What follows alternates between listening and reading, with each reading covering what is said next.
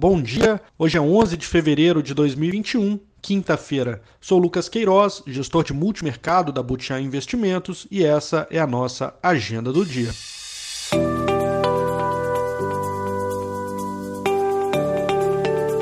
Começando pelo exterior, hoje inicia o feriado do Ano Novo Chinês e os mercados por lá ficarão fechados durante o resto da semana, o que pode reduzir a liquidez de algumas commodities. Na Europa, sem destaques, e nos Estados Unidos ainda repercute a fala do Powell na tarde de ontem, como comentamos ontem pela manhã e também escrevemos na nossa carta mensal de janeiro, a postura do Fed deve ser de coordenador das expectativas. Novamente, ele atuou dessa forma, acalmando o mercado, repetindo que não retirará em um futuro breve os estímulos. Os pedidos de auxílio-desemprego semanais que serão divulgados às 10h30 devem continuar mostrando um número elevado de 770 mil, corroborando aí com o discurso do presidente do Fed. Ainda na agenda, dia importante para o petróleo. Saiu agora cedo o relatório mensal da Agência Internacional de Energia e com perspectiva perspectiva de enfraquecimento das condições de mercado no curto prazo, prevendo um aumento de estoques no próximo trimestre, que seria então é, recuperado no segundo semestre, motivado pela contenção da produção pela OPEP+.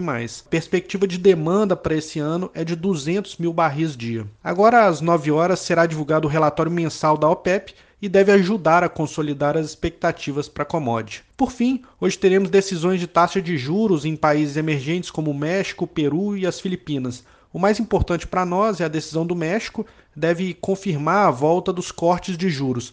A economia devastada pelo Covid após brutal queda no ano de 2020 e a ótima performance do peso mexicano né, devem ser ponderadas aí pelo comitê. Vindo para o Brasil, a mídia repercute a aprovação ontem da autonomia do Banco Central.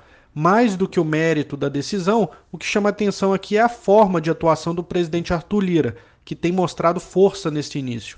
A votação expressiva, com 339 votos, mostra que a oposição não tem capacidade de fazer frente nessas votações de maior importância.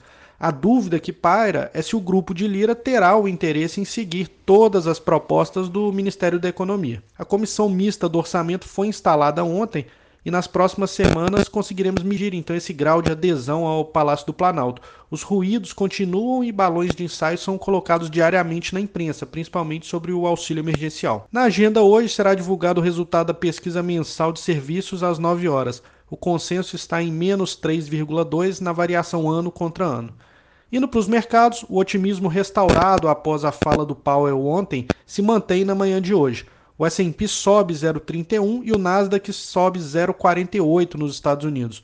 Os índices europeus operam com valorização média de 0,33 e nas moedas o índice dólar sobe 0,05, enquanto o peso mexicano também sobe 0,24 e o real opera em alta de 0,32. Essas são as principais notícias de hoje. Obrigado, um bom dia a todos e até amanhã.